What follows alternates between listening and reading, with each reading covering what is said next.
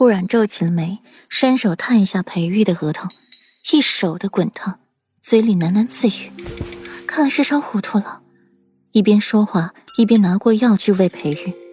裴玉也听话的紧，没有去纠结这是梦境还是现实，享受软软的服务才是真的。世子妃，表小姐听说世子爷醒了，想来看望一下世子。温婉脸色不好看的从外面进来，看到裴玉醒了，眼底也闪烁着神采。听说的可真快啊！顾阮意有所指，却也没太大反应了。半个时辰来了一次，来了五六回了，总不能次次不让人见吧？更何况裴玉都醒了，请进来。顾阮一边说，一边放下了青色的帐幔，将裴玉挡得严严实实的。若然，为夫觉得红色更好看，明天换回来吧。裴玉皱起眉，颇为嫌弃这个颜色。好，顾软爽快答应。裴玉有些求和，他也顺着台阶下了。不能把人气跑了，要不然到时候自己颜面何存呢？软软，为夫不想睡书房了，想要搬回来，好不好？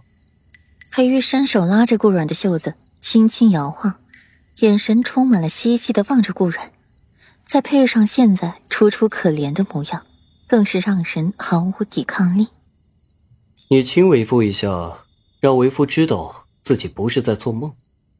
没等顾然的回答，裴玉得寸进尺的要求，伸出了手去牵顾软的手，心底一样的充实。这触感和方才是完全不一样的。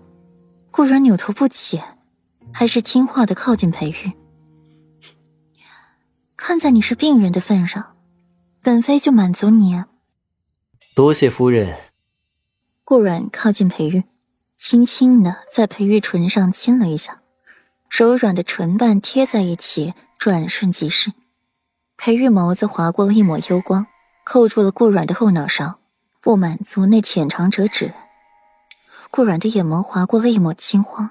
心底暗叫不好，一把推开裴玉，自己往后面躲，一张唇瓣水润透亮，被欺负惨的模样更是让人心血澎湃。裴玉一下被顾软推开了，懒懒的靠在软枕上，幽怨的看着顾软，怨气十足。没力气折腾了吧？顾软嘲笑裴玉一声，没那力气还敢睡美人，好大的狗胆！顾然也没想到裴玉这么容易就被推开了，换做以前，自己是根本连还手的能力都没有的。裴玉懒懒的靠在了软枕上，并不接话，只是满目温情的看着顾然，唇角扬起了一抹淡淡的弧度，柔情似水。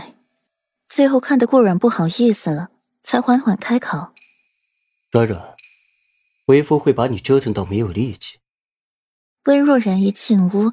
就听到了裴玉婵娟柔情的一句话，他虽然不经人事，可不代表他听不懂这是什么意思。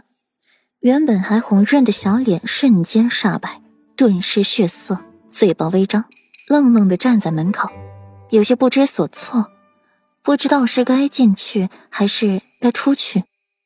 安嬷嬷可是不怕这些，此刻听见了裴玉的话，就认为是顾然勾引了裴玉。